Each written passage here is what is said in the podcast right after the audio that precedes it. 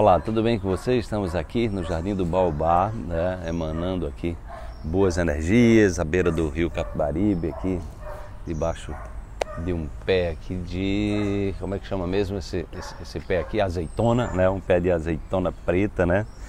É...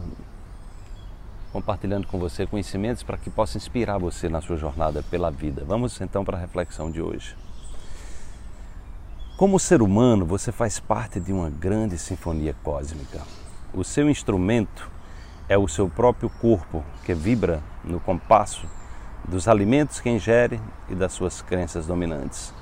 Afine o seu instrumento e toque a música eterna da sua alma e realize-se.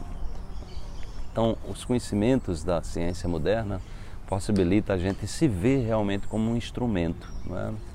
Tanto como um instrumento de transformação da humanidade, fazendo com que a nossa transformação contribua para um mundo melhor, como um instrumento do nível vibracional, não é? porque cada célula do nosso corpo ela está emanando um padrão vibracional, ela tem uma energia específica e emana um padrão, então um padrão específico vibracional e com uma informação.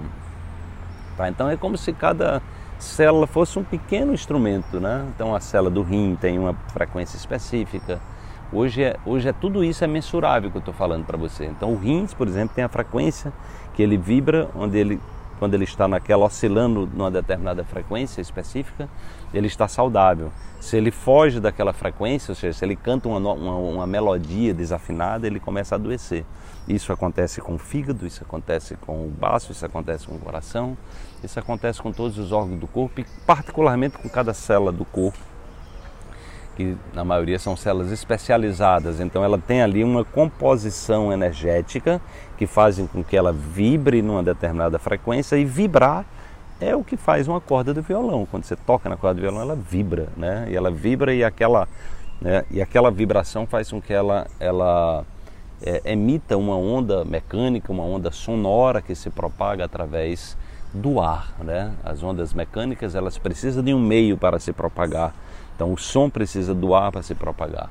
Se você tirar o ar de um ambiente e tocar violão, ninguém ouve o violão, porque não tem as partículas do ar que levam a informação. Né? Já a onda eletromagnética, que é a luz, não precisa do ar, ela se propaga no vácuo. Né? Então, só para você entender como é que acontece a questão da informação. Né? Então, o seu pensamento com o seu sentimento, que são ondas eletromagnéticas, elas se propagam, elas não precisam de um meio, elas se propagam pelo universo inteiro no vácuo, né? Por isso que elas acessam aquilo que você pensa, você você impacta o mundo é, em torno de você, né?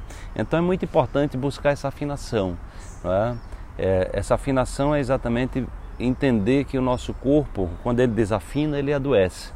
E quando ele adoece, ele não está pedindo para você botar um remédio químico que vai ajudar ele a desafinar mais ainda, entende?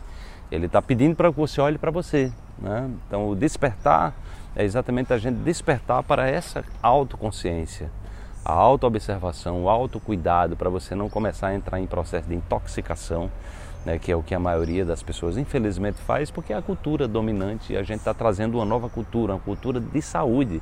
Né? A saúde quântica traz uma cultura de saúde. O despertar é despertar para o poder do seu corpo de se autocurar, né? para o grande laboratório vivo que é o seu corpo. Então, se você começar a olhar para o seu corpo quando ele desafina, você vai buscar a afinação correta. Né? Os xamãs, né, que são considerados os primeiros físicos do Paleolítico, os físicos quânticos, eles trabalham exatamente com sons.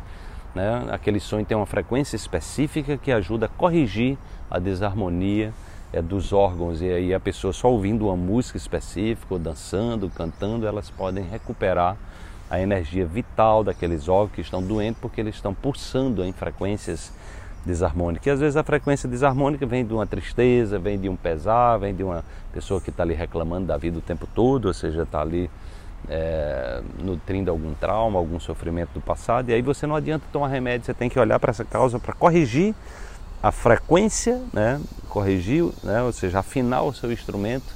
E aí, quando você afina o instrumento, você pode esquecer que seu corpo é o maior médico quântico desse planeta que tem a capacidade de curar você de qualquer coisa. Desperte-se.